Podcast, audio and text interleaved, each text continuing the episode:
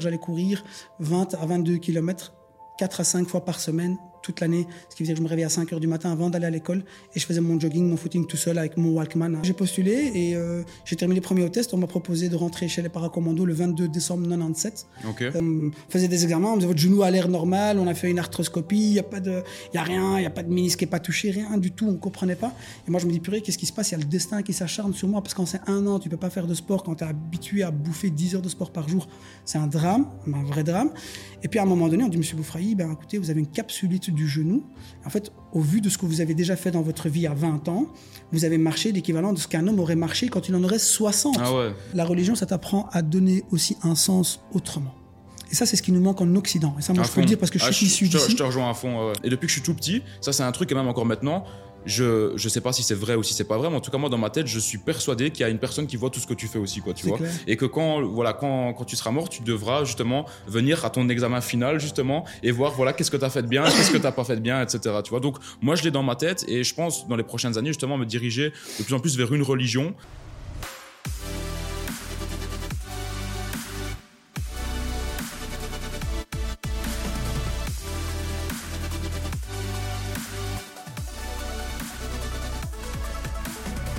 Salut Ismaël, j'espère que Salut tu vas Lucas, bien. très très bien, merci et toi? Ça va super. Bah, écoute, merci d'avoir euh, accepté mon invitation justement dans, dans ce podcast. Avec plaisir. Euh, pour, pour commencer justement ce podcast, moi j'aimerais bien juste euh, bah, commencer par le commencement, d'où je t'ai connu. Euh, la première fois que je t'ai vu, alors moi la première fois que je t'ai vu, j'étais euh, chez mes parents, on regardait la télé, on regardait RTL TVI, Ah et il y a eu euh, bah, un reportage, tu vois, sur des gens qui sont partis de zéro et qui ont lancé des business qui ont très bien fonctionné, etc.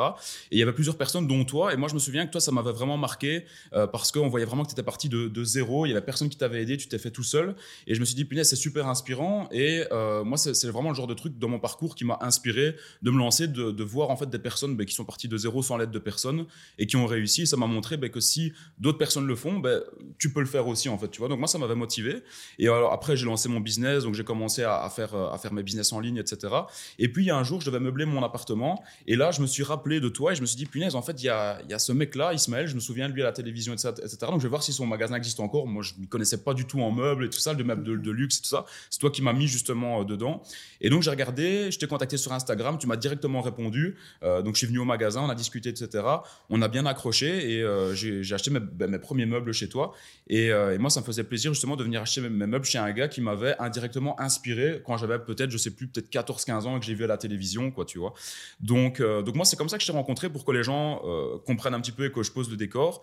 Ce qui serait peut-être intéressant, c'est que tu nous expliques, toi, comment tu as commencé, ton parcours, qui tu es, en quelques mots, pour que les gens qui ne te connaissent pas apprennent à, mieux te connaître, quoi. Ok. Bah, écoute, d'abord, merci pour, pour ce, témoignage. Je n'étais pas au courant de, de- de l'historique de comment tu avais fait connaissance avec moi. Alors, pour te hum, donner le, rapide parcours, hein. donc moi, je suis né à Bruxelles. Euh, je suis scarbécois de naissance. J'ai grandi dans les écoles populaires euh, les plus normales. J'ai eu un parcours scolaire qui, en termes de travail, était très convenable. Donc, je travaillais toujours très bien. J'étais dans les premiers de classe.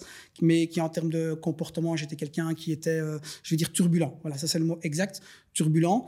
Donc, j'ai été plusieurs fois viré en secondaire tout en étant tout le temps euh, quasi premier de classe, mais viré à cause d'un comportement turbulent. Donc je trouve que dans le passé, euh, je pense qu'il n'y avait pas le, suivi. On, des fois, on ne savait pas canaliser des enfants qui avaient en fait juste trop d'énergie, parce que c'était que ça en fait. hein. on parlait un peu trop en classe, il n'y avait rien de méchant.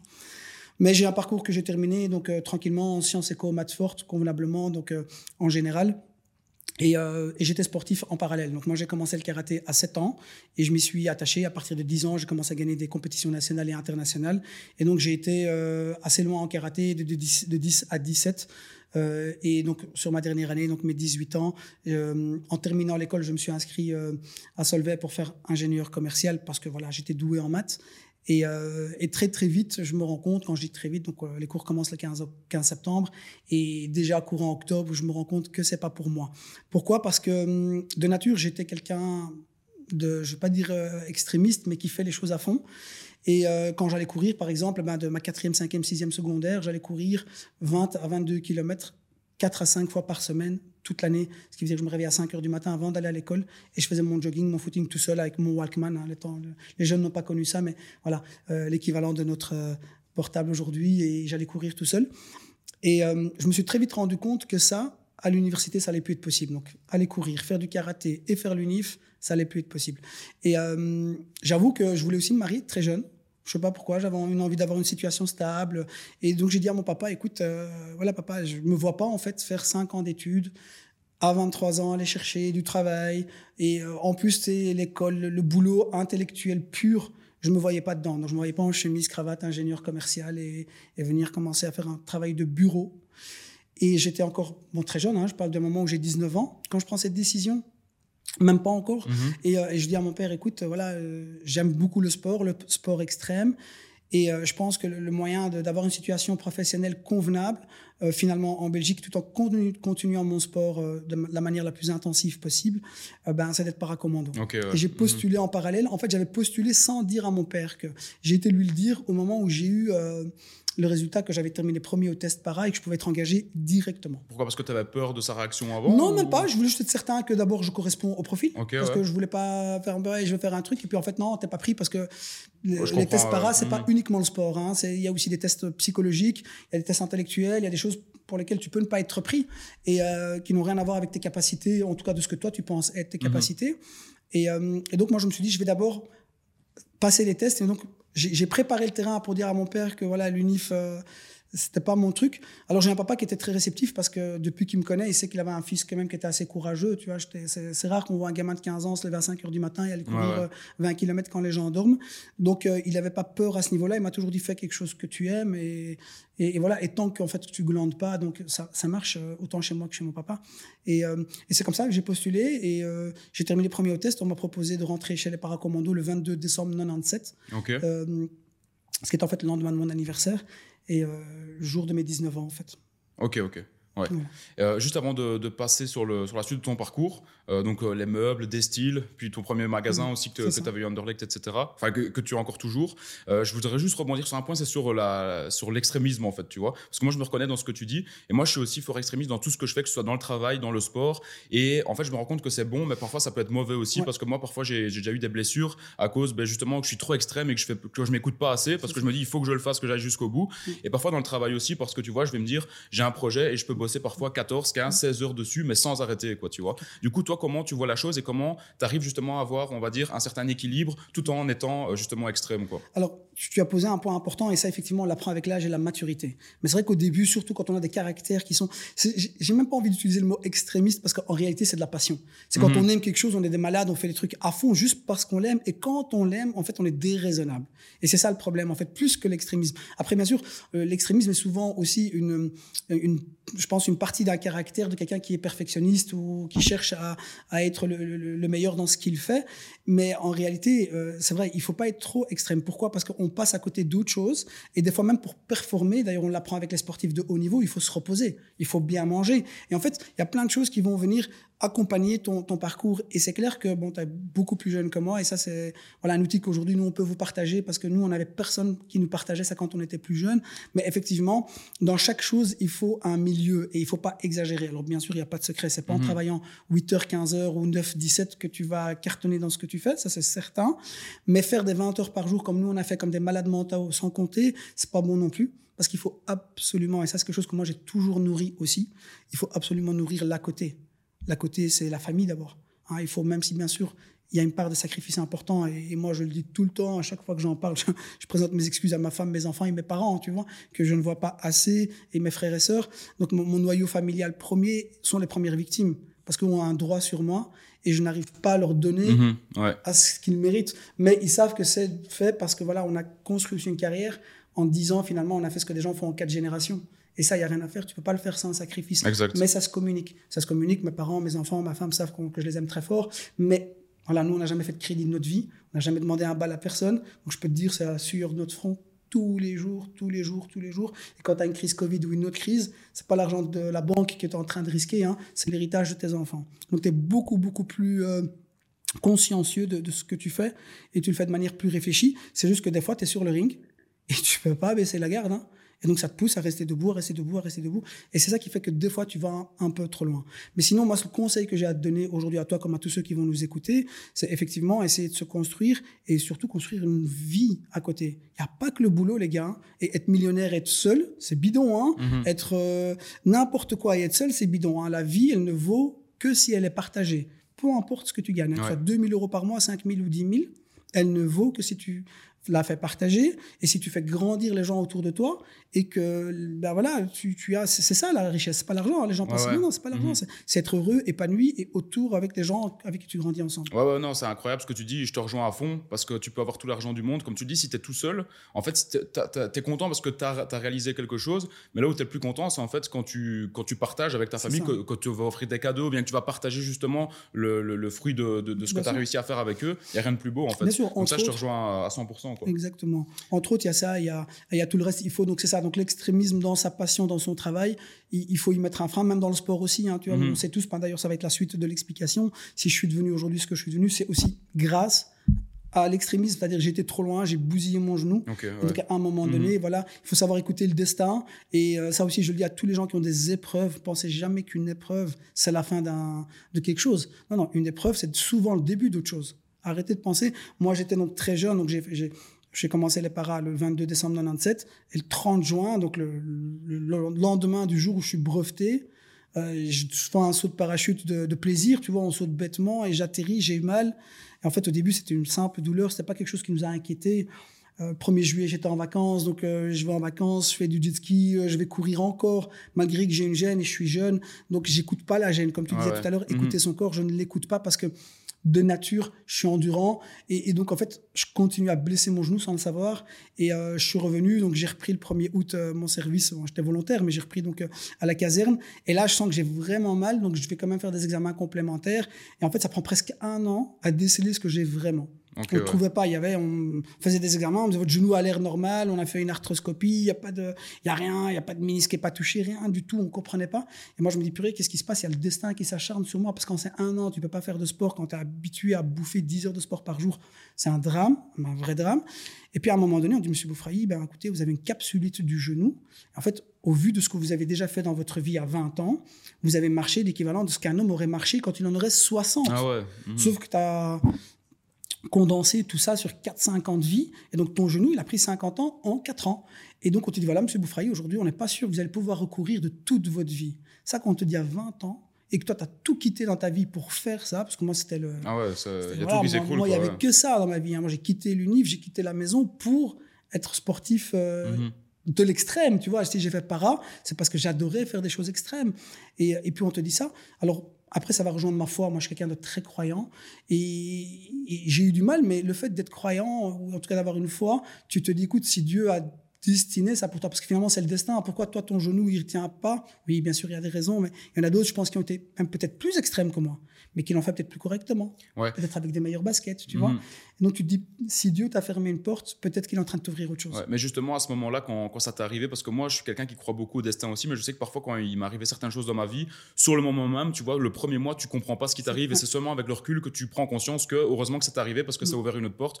Toi, à ce moment-là, quand ça t'est arrivé, est-ce que tu as pris conscience directement de te dire, OK, c'est le destin, je vais prendre un, autre chemin, ou bien sur le coup, tu étais dégoûté, tu as eu une grosse baisse de motivation dans ton parcours, justement? Alors, sur le moment même, bien sûr, il y a toujours le, entre guillemets, je veux dire, le, dégoût, en tout cas, il y a le, la haine, je vais dire ça comme ça, se dire purée. Mais le fait d'avoir une foi, en fait, tu ne remets pas en question. C'est ça, c'est ça le, truc. C'est pour ça que ce qui est très bien, c'est pas nécessairement le fait d'avoir une foi en Dieu. Moi, c'est une foi en Dieu, mais c'est juste se dire qu'il faut accepter. Moi, j'ai toujours dit ça, c'est quelque chose qu'on doit absolument partager, Lucas. C'est qu'aujourd'hui, moi, c'est ce que je vis autour de moi. Quand je vois les gens, il pleut, ils râlent. Mhm. Il fait trop chaud, ils râlent. Ça va bien, on n'a pas le temps? Ça va mal, on n'a pas d'argent? Tu vois, on a toujours, toujours une raison pour râler. Et moi, ce que je dis toujours, en fait, c'est la base, le mindset qui doit changer. Quand ton mindset est bon, quoi qu'il t'arrive, quoi qu'il t'arrive, tu te dis, écoute, si ça devait m'arriver, c'est que ça devait. Alors moi, ce que je dis, c'est pas qu'il faut tout accepter. Attention, on dit c'est le destin, c'est le destin, mais même la notion de la croyance au destin, elle a une flexibilité. Il y a le destin, mais le destin, voilà, moi j'ai été blessé au moment même, le docteur m'a dit, Monsieur Boufraï, vous allez plus pouvoir courir de votre vie. Entre-temps, je vais skier, je fais du vélo et je cours quand même légèrement. Donc ça ne veut pas dire que j'accepte ce qu'on me dit, mais je le prends avec un petit peu de distance et je le prends plus facilement.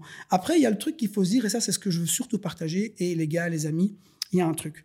Quand vous pouvez changer quelque chose, vous pouvez râler. Tu vois, il y a quelque chose qui va pas au boulot, tu as pris du poids, tu dis, purée, j'ai envie de perdre 10 kilos, mais toi, tu peux le changer. Tu peux te lever demain matin, aller à la salle de sport, manger plus sainement.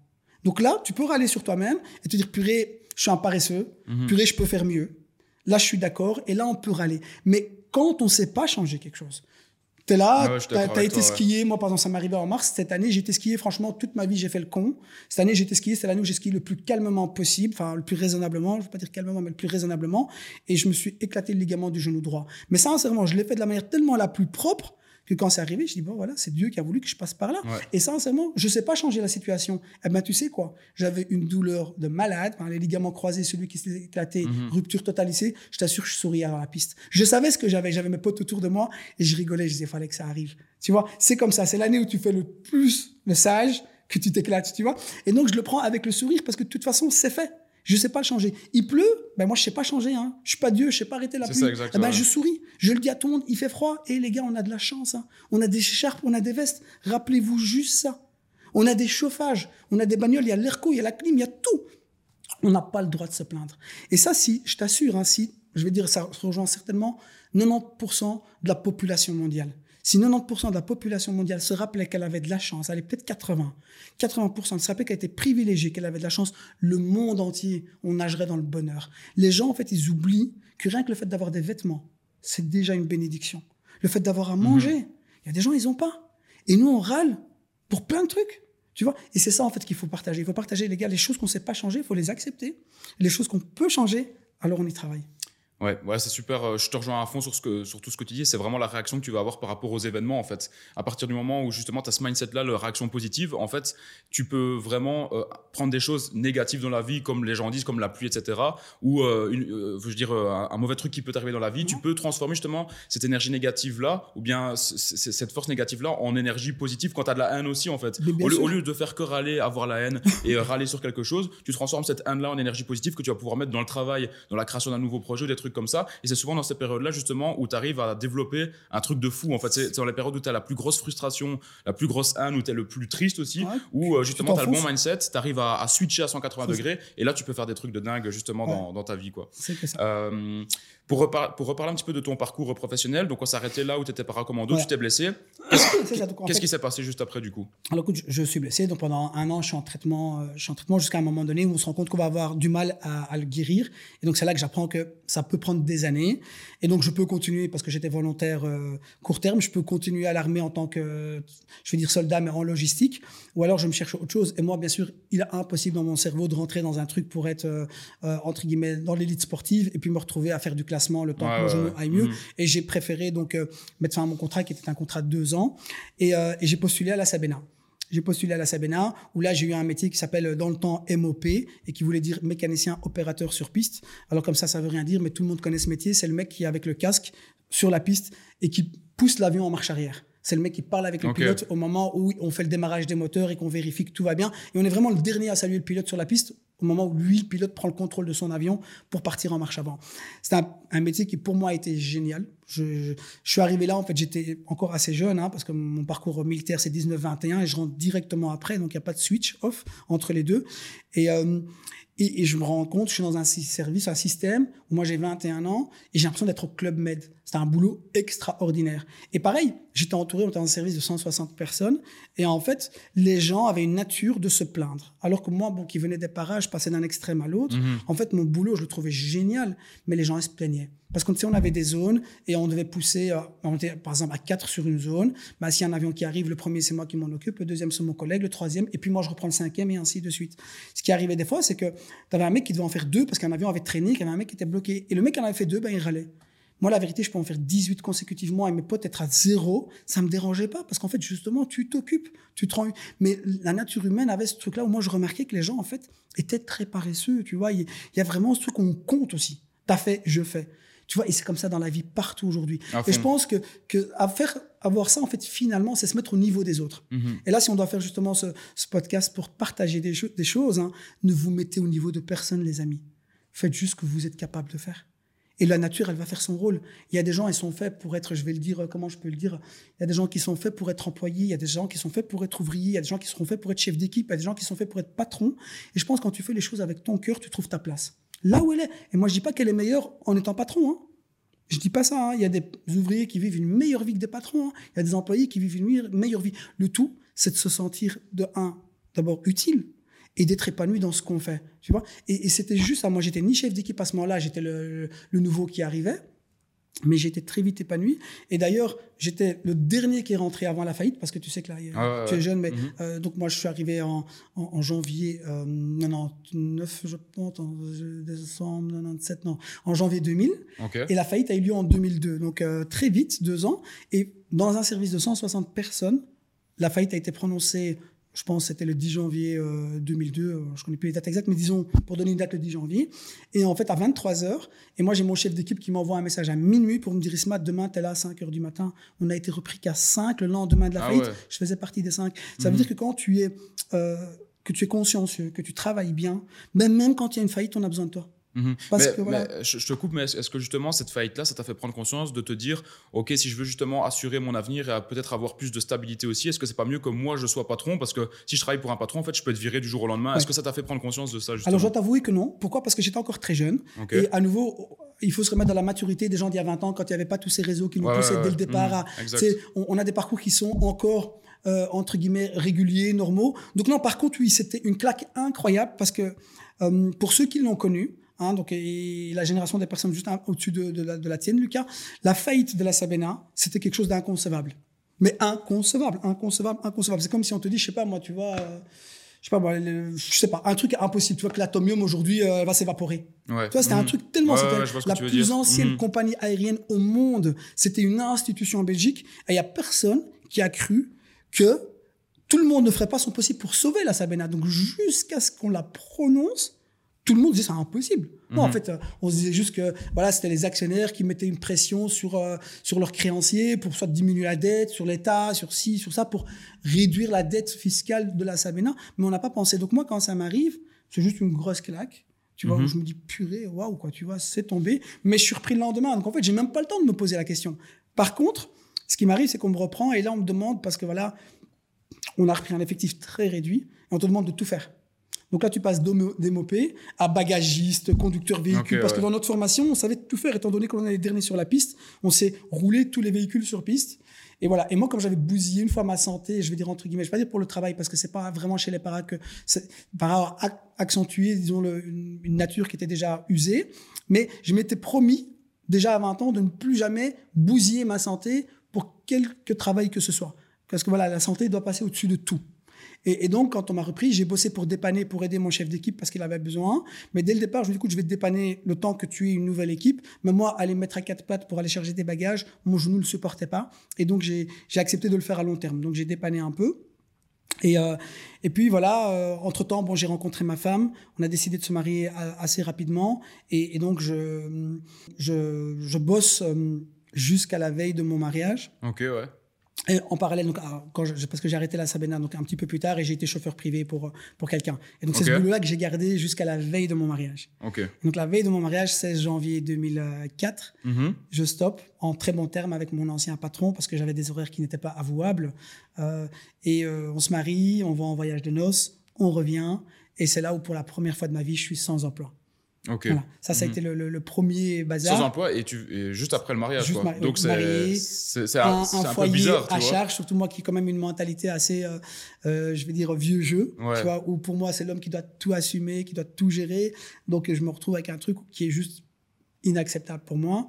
Et je suis de nature à dire, tu sais quoi, je préfère y travailler pour 5 euros de l'heure que rester à la maison. Mhm. Tu vois et donc ça, cette période où je suis en, en- sans emploi a été très très très courte, elle a duré moins de 15 jours. Et Ça a dû être bizarre parce que tu as dû être d'un côté super heureux en fait d'être marié, mais d'un autre côté euh, avoir peur de. Enfin, peut-être pas peur, mais tu vois, d'avoir ce manque-là de, de travail quoi. Ouais, c'est ça. Après, bien sûr, voilà, à nouveau, c'est le mindset. Tu vois, Ouais, ouais, la bien peur, sûr. Mhm.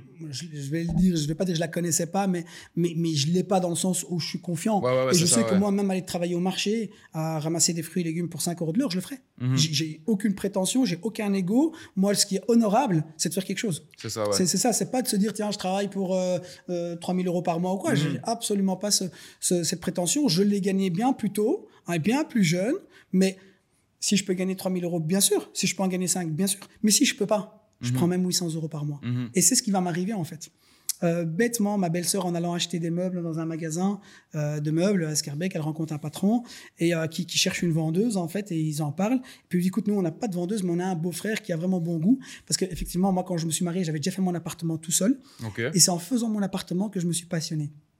Et, euh, et, donc ma, belle famille, bon voilà, quand, quand, quand, moi je vais demander ma femme et qui, découvre l'appartement, ils voient quand même que j'ai un chouette, euh, un chouette chez moi et ils se disent ah tiens euh, voilà euh, Isma il a il a pas mauvais goût apparemment. Moi je le je le ressens pas hein, parce que je suis même pas au courant de ce qui se passe quand elles se parlent. C'est juste la vision que mes belles-sœurs avaient de moi et donc elles proposent comme ça. À, à, ce monsieur, donc qui a un magasin de meubles à qui est un meuble très bas de gamme, hein, c'est un meuble d'origine, enfin des magasins d'origine turque, avec des meubles principalement importés de premier prix. Mais, mais voilà, elle lui propose et, le gars il lui dit écoute, dis à Ismaël de venir. Donc moi je vais me présenter. Bon, bien sûr, je suis ancien para, ancien opérateur sur piste et j'ai aucune expérience dans les meubles, si ce n'est que effectivement j'ai peut-être un peu bon goût. Mais ça s'arrête là. Hein. Et donc le gars me le dit, me dit Isma, euh, voilà, est-ce que tu connais un peu les meubles? Je dis non. Et euh, il me dit mais, je dis mais j'aime bien, j'aime bien, je pense que je peux vendre. J'aime bien quand même. Mais sincèrement, bon, j'ai pas menti, hein, j'ai dit vraiment la vérité et je pensais vraiment que je pouvais faire quelque chose avec ça parce que j'avais pris vraiment du plaisir à faire mon chez moi. Mhm. Et c'est comme ça qu'il me propose un, un, salaire de stagiaire en fait. Du coup, moi je veux bien te prendre en stage et on fait un test, tu vois, et t'as un truc en fait où, où on te propose de, de, de, bosser six jours semaine pour 1100 euros par mois, ce qui était en dessous d'un chômage hein, pour, quelqu'un de marié. Hein. Mhm. et, euh, et, voilà, beaucoup de gens m'ont traité de fou, m'ont dit mais non, t'es con, euh, aller travailler pour ce prix-là, t'es mieux de rester, euh, gratte ton chômage et tout. Et moi en fait, juste le mot gratter ton chômage, ça me grattait moi-même, tu vois. Mhm. C'est, tu grattes rien du tout en fait. Non, non, ça, tu, tu construis rien, t'apprends rien. Et en fait, les gens aussi, ça je voudrais partager vraiment. Les gens oublient que les vrais, les vrais ceux vraiment qui comprennent ce que c'est que le savoir. Ils payent pour apprendre. D'ailleurs, aujourd'hui, tu le sais mieux que moi, Lucas, les plus belles formations sont payantes. Mhm. Et en fait, les plus belles formations, après celles qu'on apprend à côté des grands orateurs ou quoi, c'est quoi? Les vraies formations. Et c'est ici, hein. C'est dans la vie réelle. Hein. Mhm. Et donc, en fait, pour des gens qui sortent de l'école ou des jeunes, quand on trouve un poste dans une très bonne entreprise ou chez quelqu'un, mais tu sais que même pour gratuit, tu devras aller travailler. Parce que des fois, le bagage qu'on va te donner en six mois, en un an, ça va ouvrir ta vie, tu vois. Et, moi, c'est comme ça que j'ai vu le truc. Alors, franchement, c'était pas un magasin où je me disais, purée, je vais aller dans la meilleure école de vie, hein, parce que j'avais pas non plus le but de devenir un, ni un designer, ni un architecte d'intérieur. Au début, c'était, entre guillemets, vital. Faut pas rester à la maison, faut travailler tu es marié, tu as une épouse à assumer, tu as un appartement, et un homme, ça reste pas à la maison. Ouais, c'est ça. Et c'est en avançant aussi, en faisant des choses, que des portes vont s'ouvrir potentiellement pour après. C'est pas en restant chez soi, en touchant le chômage, comme tu dis. Et ça, le problème de nos sociétés, c'est qu'aujourd'hui, en fait, on habitue les gens à rester, à rester chez soi et à prendre le chômage. Mais tu peux rester chez toi, prendre ton chômage sur le long terme. Tu, tu vas gagner de l'argent, mais il n'y a aucune porte qui va s'ouvrir, en fait. La porte, elle reste fermée, tu restes dans ton canapé, quoi, tu vois. et je pense aussi ce qu'on doit nous partager, parce que souvent, les gens, ce qu'ils voient de nous, bien sûr, c'est, euh, je vais le dire comme ça, hein, des signes entre guillemets extérieurs de richesse. C'est-à-dire, tu as une mhm. belle montre, une belle voiture, et les gens ils pensent que tu as réussi. mais les gars, c'est rien. C'est rien. Surtout avec les réseaux aujourd'hui aussi, quoi. C'est mhm. absolument rien. Il faut pas se dire que le gars qui a une belle voiture, une belle montre, il a réussi. Il a rien réussi. Hein.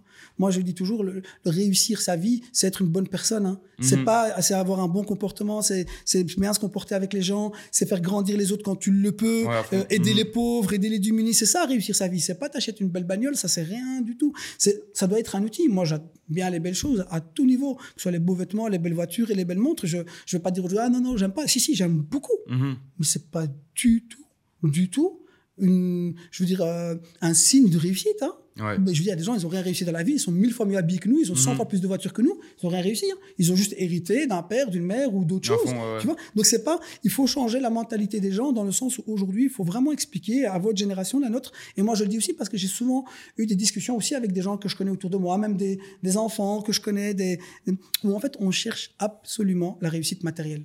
Il faut vous tromper, les gars. Il faut arrêter. Enfin, vous vous trompez. Il faut arrêter. C'est pas la bonne cible. Hein. La, réussite matérielle, elle est, moi, j'ai aucun souci avec ça. On peut avoir une mentalité à l'américaine. Elle peut être très noble si on a envie de réussir pour faire du bien. Et de se dire, tiens, je vais m'éclater, je vais éclater les autres. Moi, j'ai aucun problème. Je dis toujours, tu vois, si mhm. Dieu me donnait les moyens d'avoir un jet privé, je l'aurais stationné ici au-dessus. J'ai aucun problème avec ça, de dire oui, si on peut le faire, faisons-le. Moi, je suis quelqu'un qui aime bien faire rêver les gens, mais et qui aime aussi faire grandir et se dire, tiens, on peut le faire, pourquoi pas? Why not? Mais ça doit avoir un sens. Et il faut pas le faire tout seul, hein, tu vois. Donc voilà, mais c'est pas la motivation première. C'est ça, ouais. La motivation première, c'est d'être bon dans ce qu'on fait, Lucas, et ça on l'oublie.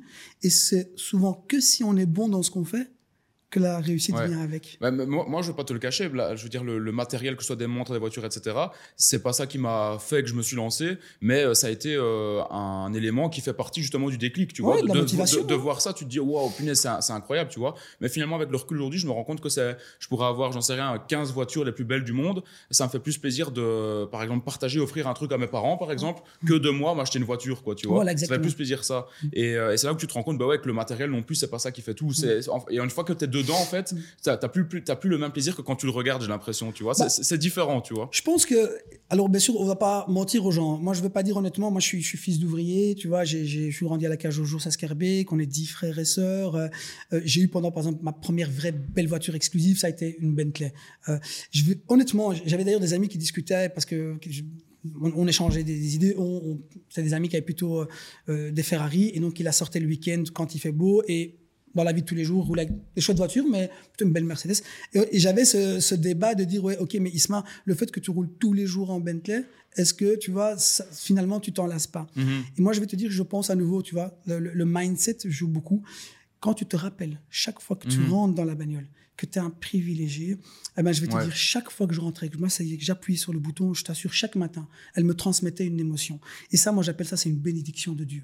Parce qu'il y a des gens, effectivement, ils vivent dans les plus grands palais, ils sortent le matin, ils ont toutes, et en fait, il n'y a plus le plaisir. Alors moi, j'ai de la chance, ça me procure du plaisir tous les jours. Donc, je pense qu'à nouveau, à nouveau se rappeler. Et en fait, tu sais, moi, mon père me disait toujours, Isma, hein, moi, il y a un truc. Si tu veux vraiment ressentir le plaisir dans ta life, hein, n'oublie jamais de donner aux pauvres. Et c'est incroyable, parce qu'en fait, on ne donne pas aux pauvres, on se donne à soi-même. On ne se rend pas compte qu'en donnant, en fait, le fait de donner, ça te rappelle que tu as de la chance. Et et c'est ça le truc. Il faut pas arrêter de faire du bien. Et moi, je dis donner, c'est pas nécessairement donner de l'argent, parce qu'il y a des gens, ils n'auront pas le moyen de donner de l'argent. Mais donner, donner tout, des, bonnes ondes, du sourire, tu vois, faire partager des, du, je veux dire, du bonheur. Et, ça, quand tu le fais, je t'assure, Lucas, ça te rappelle que, en fait, tu as ça te revient, ça te revient.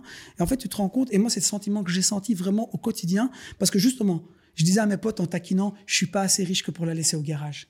Et c'est comme ça que je le vois vraiment le mhm. truc. Hein. Comment les gars, vous achetez une bagnole, vous payez un leasing tous les mois et vous les laissez au garage? Bah la vérité, moi je suis pas assez riche pour ça, les gars. Moi je préfère en acheter une et en profiter tous les jours. Tu vois? Et chaque jour j'avais donc il y, a cette notion où franchement tu peux euh, te dire ok, tu gardes ce plaisir, mais tu n'oublies pas ce qu'il y a à côté. Tu vois? Et ce qui est à côté est effectivement plus important, mais c'est souvent l'à côté qui te rappelle ce plaisir que tu vis au quotidien dans ta propre vie. Et justement, tu parles de donner aux pauvres. Et euh, enfin, moi, je le vois parmi les échanges qu'on a pu avoir, etc. C'est euh, tu es, quelqu'un de très croyant. La religion, pour toi, je pense que ça prend une énorme place dans, ta vie. C'est mm. super important. Euh, et justement, le fait de donner aux pauvres, etc. Moi, je trouve qu'en tout cas, c'est pas une mentalité du tout qui est ici en Europe, en Belgique et en France. Tu vois, c'est vraiment chacun pour soi. Et même si ton meilleur ami il est dans la merde, mais justement, les gens vont, avoir tendance à l'occulter mm. et à continuer leur chemin parce qu'il est, il est un peu dans la merde et qu'ils veulent plus traîner avec quelqu'un qui va être en dessous d'eux socialement. Tu vois. toi, d'où ça devient justement de donner aux pauvres Est-ce que c'est ton éducation, la religion? Alors, euh, les deux sont liés. Donc moi, mon éducation, elle est très très liée à, la religion parce que j'ai un papa qui, qui, m'a appris les, valeurs bien sûr de la vie parce que c'est des valeurs totalement universelles. C'est juste qu'elles sont complétées par les valeurs de la religion parce qu'en réalité, quand on la connaît bien, le problème de la religion, souvent les gens écoutent les médias. Alors moi, j'ai toujours envie de dire, les gars, arrêtez d'écouter les médias, allez fréquenter des gens, quoi, tu vois. Moi, j'ai eu des débats très intéressants parce que bien sûr, j'ai plein, plein, plein d'amis de toutes confessions et je suis quelqu'un très ouvert. Et puis, les voyages, hein, moi, j'ai énormément appris à travers mes voyages. Mais effectivement, dans, la religion, tu apprends beaucoup de choses, tu vois, et il y a des choses très saines, en fait, très, très, très saines. Et, euh, et voilà, et je pense que euh, ce que disait mon papa pour justement euh, bien illustrer le, fait de donner, il me disait, Isma, moi, je te conseille un truc, c'est en fait, quand tu donnes quelque chose, tu ne t'attaches pas à la chose. Parce que tu donnes. Si tu es attaché mhm. à quelque chose, et il prenait l'exemple euh, voilà, de, ta femme. Il me dit écoute, par exemple, ta femme, tu vas voir le jour où tu seras marié. Donc moi, je t'explique ça quand j'ai 10 ans. Hein. Mhm. Le jour où tu seras marié, tu verras, ta femme, c'est ta femme, tu n'as pas envie de la partager, c'est la tienne. Mais l'argent, en fait, si tu penses que c'est le tien, tu vas vouloir le garder. Mais si tu penses que même l'argent, ou que les pauvres ont un droit sur toi, eh ben, tu vas jamais oublier. Et en fait, tant que tu donnes, il rentre pas dans ton cœur. Et c'est ça le truc, Lucas. C'est, il faut apprendre ce qu'on doit aimer. Tu vois? Et moi, c'est ça, effectivement, ici, dans nos... moi, j'ai la chance d'être belgo-marocain. Je suis né ici, j'ai grandi ici. Et je mhm. le dis par mon parcours, je suis plus belge qu'un belge. Mais je suis marocain d'origine, avec du sang marocain. Et, j'ai tout ce qui va avec. Et aussi musulman. Et là, j'aurais pu être musulman belge, belgo-belge. Hein, M'appeler David euh, et, être musulman. Donc, en fait, la, religion, ça t'apprend à donner aussi un sens autrement. Et ça, c'est ce qui nous manque en Occident. Et ça, moi, À je peux le dire parce que je Ah, suis issu je, je te rejoins à fond. ouais. Voilà. Et il n'y a pas que la vie, les gars. Alors oui, c'est facile à dire quand tu es croyant que tu penses qu'il y a un au-delà, mais indépendamment de ça, même si tu crois pas qu'il y a de l'au-delà, il faut pas être égoïste. Je veux dire, c'est pour ça que je disais tout à l'heure, en fait, le top, et ce que je nous souhaite à tous, c'est d'être au sommet, mais avec le maximum de monde. Et de se dire, tiens, moi, je suis dans une société où tout le monde va bien. Ou en tout cas, un maximum de gens vont bien. Mais si, comme tu dis, tu as des amis ou même que des connaissances qui, quand ils vont mal, toi, tu es là pour les écraser, mais en fait, tu vaux rien. Ouais, tu ouais, c'est rien clair. parce que si tu es bon que pour toi, en fait, tu es une mauvaise personne. hein. Il faut être bon pour les autres, en fait, bon pour tout le monde, pour toi et pour les autres. Et c'est ça le truc. Et donc, la religion, ça t'apprend réellement ce partage. Et, et moi, c'est pour ça que j'ai une très, très bonne image de la religion et généralement de toutes les religions. Parce que ce que je voudrais partager ici, en réalité, c'est quoi la religion? Et ça, c'est quelque chose d'important. C'est croire en une force qu'on ne voit pas, mais à qui on va rendre des comptes. Et moi, je le dis de manière toujours très simple. Je dis, les amis, si à un moment vous voyez un vrai croyant, je parle d'un vrai croyant, et que ce mec, il pense quand il va mourir, il va rendre des comptes à quelqu'un qui voit tout, tout, tout, parce que c'est ça le principe d'un ma- d'un musulman, Ouais, ou ouais, d'un ouais. croyant. C'est qu'il te dit que même dans une grotte où il fait noir, à moins 800 mètres, ou je sais pas où, euh, Dieu, il te voit. Ça, c'est le principe. Et donc, est-ce que toi, si tu es croyant vraiment, sincèrement, tu peux faire une mouche, du mal à une mouche Mhm. Est-ce que tu peux faire du Non, mal à une tu mouche La mouche, pas, t'as rien fait. Tu peux pas lui faire du mal. Mhm. Comment, si tu peux pas faire de mal à une mouche, tu peux faire du mal à un être humain? Voilà, c'est juste ça. La religion, c'est pas plus simple que ça. C'est pour ça que ça va même beaucoup plus loin que les, que les, que les échanges. Parce que j'ai pas d'exemple à donner, tu vois. Parce que Mhm. quand, par exemple, mon père me dit, Isma, si quelqu'un t'insulte dans la rue, tout simplement, tu connard. Toi, tu réponds, tu connard toi-même. Qu'est-ce qui t'a rendu meilleur, fiston? Tu t'es comporté comme lui. Mais nous, qu'est-ce qu'on a appris dans ce qui est universel? C'est œil pour œil, dent pour dent. Quelqu'un te frappe, tu le refrappes. Et en fait, non, des fois, par ton comportement, tu dois être plus malin et meilleur. Mhm. Et c'est ton comportement qui va faire changer peut-être la personne qui est en face. Peut être raciste. Tu peux, moi, je, moi, je toute ma vie, hein, j'ai grandi à Scarbeck, Ouais, Boufraï, ouais. Mohamed, Ismaël. euh, Mhm. toute ma vie, j'ai vécu du racisme et j'en vis encore. Mais la vérité, plein de fois, j'ai des racistes qui m'ont embrassé à la fin. Parce qu'en fait, on était bêtes, on connaissait pas. Et c'est juste ça, en fait. Mais Ouais. quand tu es quelqu'un de, de- qui, qui connaît vraiment ce que ça veut dire être croyant, tu peux pas faire de mal. Mhm. Tu peux pas. Mais c'est vrai que c'est un petit peu le, le rôle des médias aujourd'hui mainstream, c'est justement d'essayer de diviser les gens en faisant euh, croire que certaines personnes qui suivent une religion sont les mauvaises personnes. Euh, et souvent, c'est parfois l'inverse, ou parfois il n'y a même rien. En fait, c'est juste toujours diviser un peu pour Ouais. mieux régner aussi. C'est toujours un petit peu la, la, la- la même chose. Je crois que c'est ça. Mais sur ce que, sur ce que tu disais par rapport à la religion, c'est dingue parce que moi, en fait, moi, je, je suis né du- d'une famille euh, catholique, tu vois. Euh, mais aujourd'hui, c'est vrai que je me renseigne sur beaucoup de religions différentes. On en a déjà parlé un petit peu ensemble. Mais en fait, moi, depuis que je suis tout petit, pourtant, je n'étais pas un vrai croyant, tu vois, aller à l'église euh, Mhm. euh, tous les week-ends, etc. Mais j'ai toujours su qu'il y avait une force au-dessus de nous. Et depuis que je suis tout petit, ça, c'est un truc, et même encore maintenant, je je sais pas si c'est vrai ou si c'est pas vrai, mais en tout cas, moi, dans ma tête, je suis persuadé qu'il y a une personne qui voit tout ce que tu fais aussi, quoi, tu vois. clair. Et que quand, voilà, quand, quand tu seras mort, tu devras justement venir à ton examen final, justement, et voir, voilà, qu'est-ce que tu as fait de bien, qu'est-ce que tu n'as pas fait de bien, etc. Tu vois. Donc, moi, je l'ai dans ma tête et je pense, dans les prochaines années, justement, me diriger de plus en plus vers une religion. Euh, voilà, je sais, je sais pas encore laquelle, j'ai des, des idées parce qu'il y en a qui me plaisent plus que d'autres et qui sont plus alignés, justement, par rapport à ma personne. Mais je pense que la religion, dans la vie, c'est. C'est méga important parce que c'est beaucoup plus puissant que tout ce qu'on peut palper au quotidien en fait. Que ce soit l'argent, la religion, l'argent il est même pas là en fait. L'argent Ah. n'existe pas par rapport à la religion. sûr, bien la religion est, est mille fois plus puissante Bien en fait, sûr, tu vois. Euh, aussi le partage, la famille, comme on parle depuis le début. Donc c'est super intéressant de, de parler de ça parce que je pense qu'il y a beaucoup de personnes aussi qui vont se reconnaître là-dedans, Ouais, de, de, de- parmi enfin plusieurs religions dans lesquelles euh, ils peuvent être, euh, etc. quoi. Et maintenant, pour, euh, pour revenir justement sur ton, sur ton parcours professionnel, euh, donc tu as, rencontré cette personne-là qui a dit donc, que tu avais bon goût, tu as commencé à travailler avec elle, Ouais. etc. Et finalement, ben, comment tu es arrivé ici, dans ce magnifique bureau Parce que moi, la première fois que je suis venu ici, ça a été. euh, c'est- quoi ce bordel quoi? T'arrives ici, c'est un bureau dingue, t'as jamais vu ça de ta vie. D'ailleurs, tu me l'avais, tu me l'avais dit aussi, même Ronaldo, il a pas un bureau comme ça, mais c'est vrai, c'est un bureau de malade quoi. Comment t'en es arrivé là finalement? Ah bah écoute l'histoire pour, pour la faire courte. Donc moi je, je suis engagé donc en tant que stagiaire ou euh, apprenti si tu veux. Et voilà je fais quelques mois et puis je suis engagé de manière définitive. Mais à la base quand je suis engagé, on m'envoie dans un magasin Anderlecht parce que les frères qui m'ont engagé, la famille qui m'a engagé avait deux magasins et ils voulaient fermer celui d'Anderlecht qui était en train de faire faillite.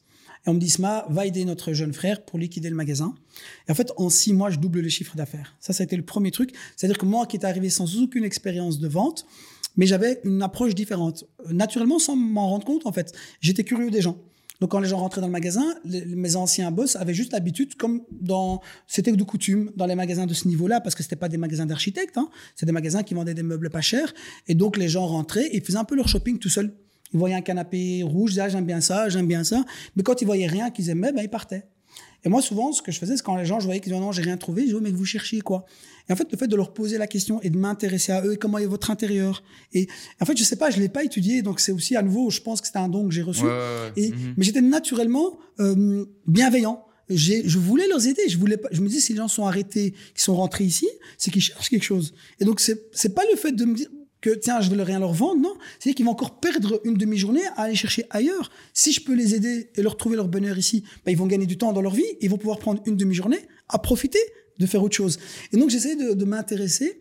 Et en fait, mes anciens patrons n'avaient jamais eu cette habitude-là. Et donc finalement, en fait, cette façon de, de travailler a fait qu'en six mois, au lieu de liquider le magasin, ils ont racheté le bâtiment. Et donc, on a continué à travailler. Moi, j'ai bossé pour eux pendant quatre ans. Et après quatre ans, en fait, le, grand frère de, la famille et, a commencé à faire beaucoup d'immobilier. Et en fait, le mobilier commençait à l'ennuyer. Tout simplement. Ils n'y croyaient plus aussi parce qu'ils avaient connu, eux, les années en or, vraiment les grandes années, mais 20 ans auparavant. Et, euh, et, puis il vient me voir un jour, il me dit écoute Isma, euh, voilà moi je vais arrêter, euh, je vais arrêter, je vais arrêter les meubles. Et, et voilà, en gros. Bon là je la fais courte hein, parce que il y, a, mhm. y, a eu des choses qui sont passées entre bien sûr. Et là aussi je vais revenir sur les jeunes qui, qui veulent toujours aller plus loin. Je vais vous raconter une anecdote parce qu'elle est très importante, Lucas. ce truc là qui est arrivé un mois de juin, un dimanche mois de juin, on va revenir malheureusement ou heureusement pour ceux qui croient à Dieu. Ça s'est passé un dimanche. Et moi, en fait, le dimanche, la veille, je l'ai jamais dit à personne. Mais j'ai un concurrent, un des plus gros concurrents de mon boss, qui vient me voir et qui me dit Isma, je voudrais te parler. Et il me parle et il me dit écoute, Isma, je viens de reprendre un bâtiment ailleurs et tout, et je cherche un, un gérant. Et bon, moi, dans le temps, bien sûr, j'étais plus stagiaire à 1100 euros. Hein. J'étais devenu euh, un très bon vendeur et j'avais un salaire qui était très convenable. Mhm. Et, j'ai euh, le plus gros concurrent de, mon boss qui me dit écoute, j'ai repris un magasin à Uccle qui, qui, est là et cherche un gérant. Et il me propose un truc avec 40% de plus honnêtement, je veux dire, qui que ce soit, tu signes direct les yeux fermés. Pourquoi bah, Le magasin où j'étais avait quand même des limites. C'était un magasin bas de gamme, pas de parking, pas de chauffage, pas d'air des défauts. Et avec un patron qui n'y croit plus. Je le sentais déjà. Hein. Mhm. Il m'avait pas dit qu'il voulait arrêter, mais je sentais qu'il n'y avait plus de motivation, que lui, c'était devenu secondaire pour lui parce qu'il faisait de l'immobilier, que ça se passait bien, donc les meubles, c'était devenu secondaire. Mais moi, j'avais demandé à mon patron un certain salaire et mon patron me payait ce salaire. Et puis j'ai quelqu'un qui arrive qui me dit Moi, je te propose d'engager en tant que gérant et je t'offre 40% de plus sincèrement, ça peut perturber n'importe qui. Et sur le moment même, ça m'a perturbé. Et donc, je remercie euh, cette personne, je remercie toujours d'ailleurs, pour cette offre qui était plus que généreuse. Et je lui dis que je vais prendre 24 heures de réflexion. Et le soir, je suis comme ça, tout seul. Et ça, je voudrais vraiment partager avec les jeunes pour qu'ils se mettent une minute dans ma peau, tu vois. Et je me dis quoi, en fait?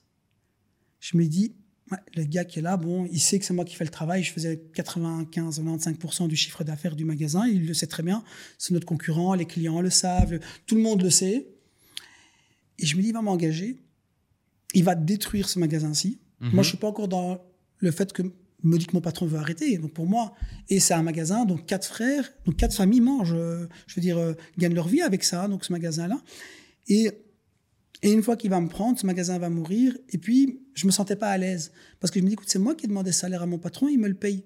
Peut-être que si j'aurais demandé encore le double, peut-être qu'il me l'aurait donné, je sais pas, je l'ai pas demandé. Mais en tout cas, je vais demander quelque chose, mon boss me le paye. J'ai son concurrent qui veut me prendre. Donc si je dois quitter, je quitte pour de l'argent. Ben non, je quitte pas. Et honnêtement, tout le monde m'a traité de fou à nouveau. Hein. Je parle de mes amis proches, ouais. avec qui je parle, me dis, t'es con, il n'y a pas de mal, c'est honorable, tu vas aller, c'est un pas en avant dans ta carrière. Et je pense que oui, ça peut être un pas en avant dans une carrière. Moi, je dis pas qu'il faut jamais le faire. Je dis juste qu'il faut questionner son cœur et sentir comment on se sent dans son cœur. Moi, dans mon cœur à moi, à ce moment-là, je vois plus le mal que le bien de la situation. C'est-à-dire, je me vois que moi, je vais, ok, moi, avoir une meilleure situation, mais je vois qu'il y a quatre familles qui sont mes employeurs qui, eux, vont avoir du mal. Et je me dis, tu sais quoi, moi, je vais gagner mieux, mais eux, là, tous les quatre, ils vont être dans la merde parce qu'ils vont pas retrouver un vendeur comme moi du jour au lendemain. Et ça, je peux pas faire. Et donc, je refuse d'accepter cette offre. Le lendemain, quand j'appelle le gars, tombe des nues parce que c'était inimaginable que je dise non. Je le dis avec beaucoup de politesse parce que j'appréciais l'offre, tu vois, mais, et, mais c'était pas lié à lui. C'était, bon, bien sûr, le fait que c'était le concurrent, ça a joué un peu quand même, mais c'était pas que ça. C'était aussi, je vais faire du mal à mes employeurs. Et moi, je voudrais savoir aujourd'hui, en 2022, quel ouvrier employé pense à son employeur le matin quand il va travailler Lequel mhm. pense que il a aussi un devoir vis-à-vis de son employeur mhm. Tu vois Et ça, moi, je le ressens pas aujourd'hui. Tu vois On doit se dire aujourd'hui, les gars, je veux dire, une société quelle qu'elle soit, c'est un team. C'est comme on sort de la Coupe du Monde. Le défenseur, il peut arrêter tous les goals. Si l'attaquant, il marque pas, on gagne quand même pas à la fin. Mhm. Et l'attaquant, il peut marquer 100 goals. Si le gardien, il en encaisse 101, on perd. Mhm. Et, et c'est ça, il faut partager ça. Et donc, pour revenir au destin, on va en revenir. Il faut se remettre parce que ça, c'est vraiment.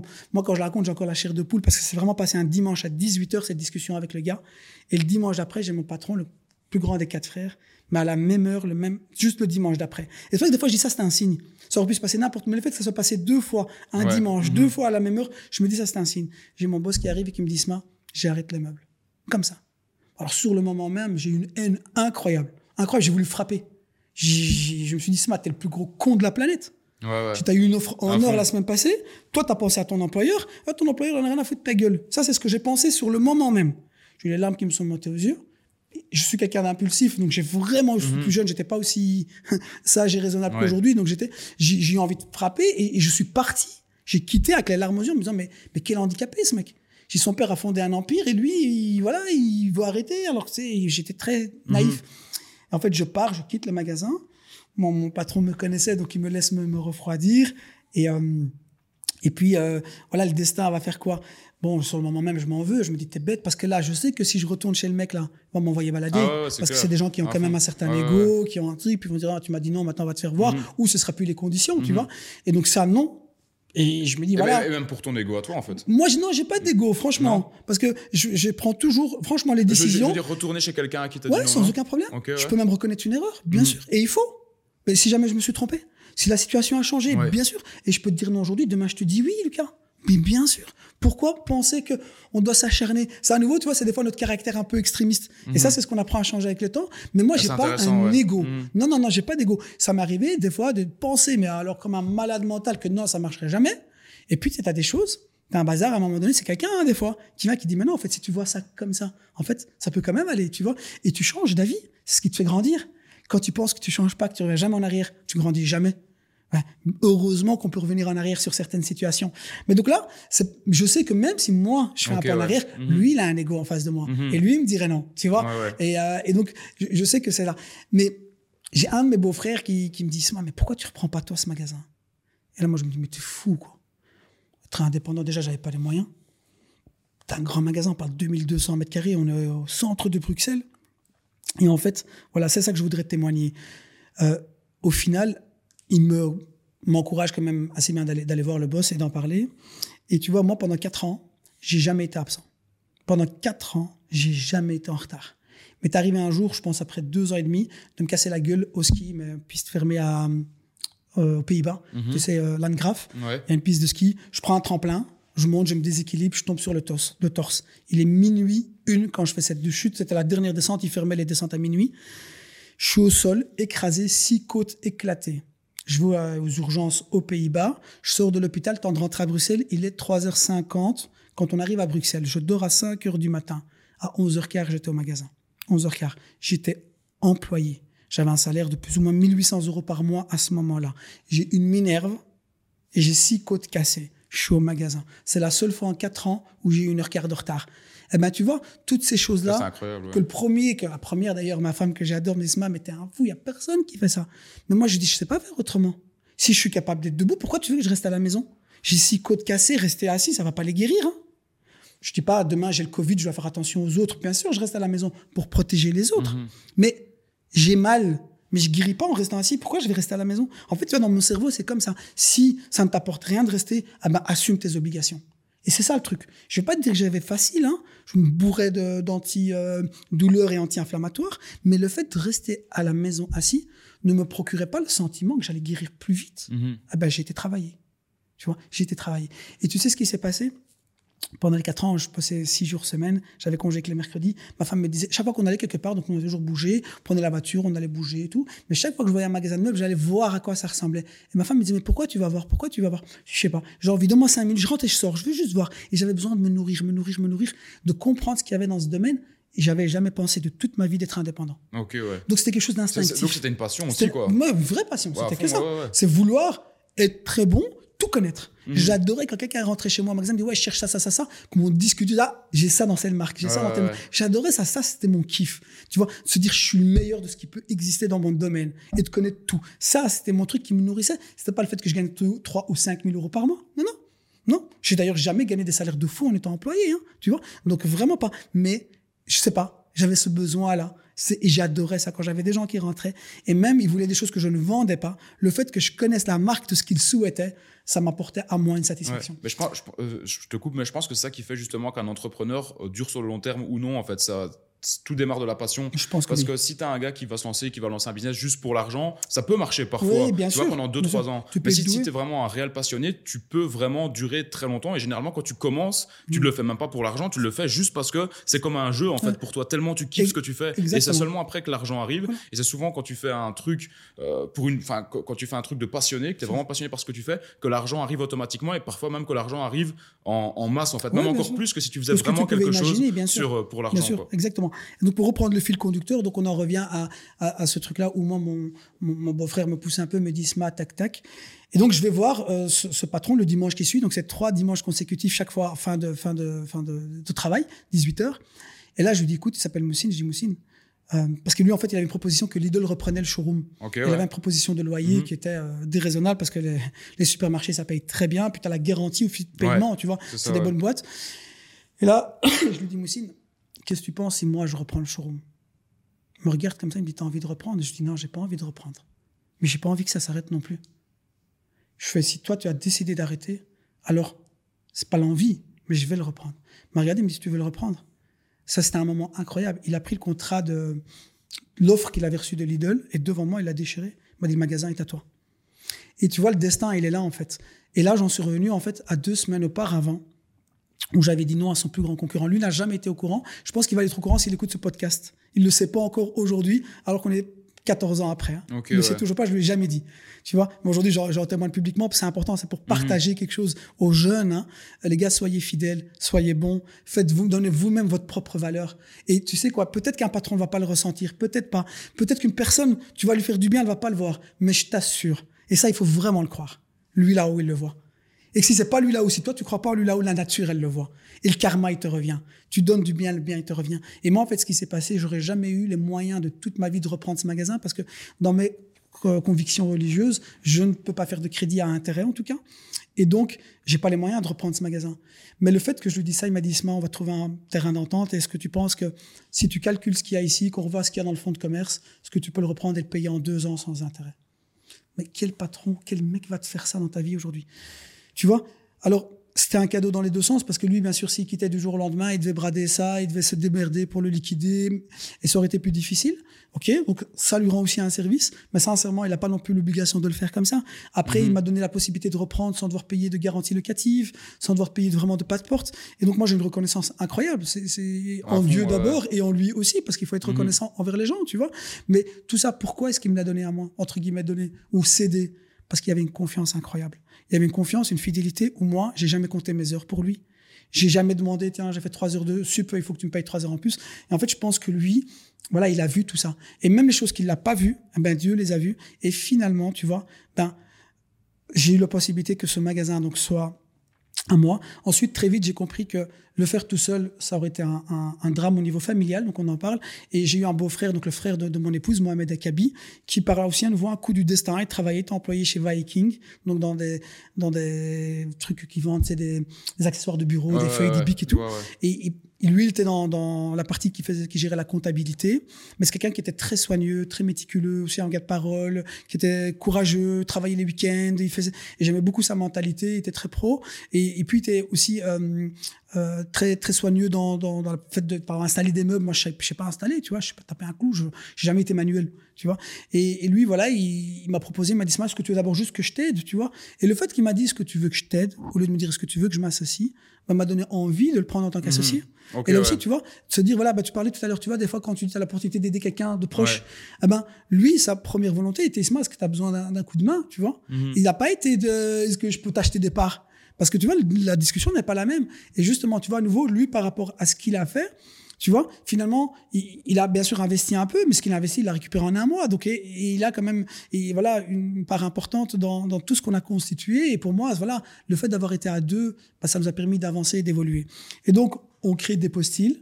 Directement, on décide de sortir tout ce qui est Made in China, Made in Turquie. Ça, ça a été une volonté première. Ok. Et de se dire, je ne fais que du Made in Europe. Je ne travaille Mhm. qu'avec des marques européennes pour apporter une plus-value aux gens.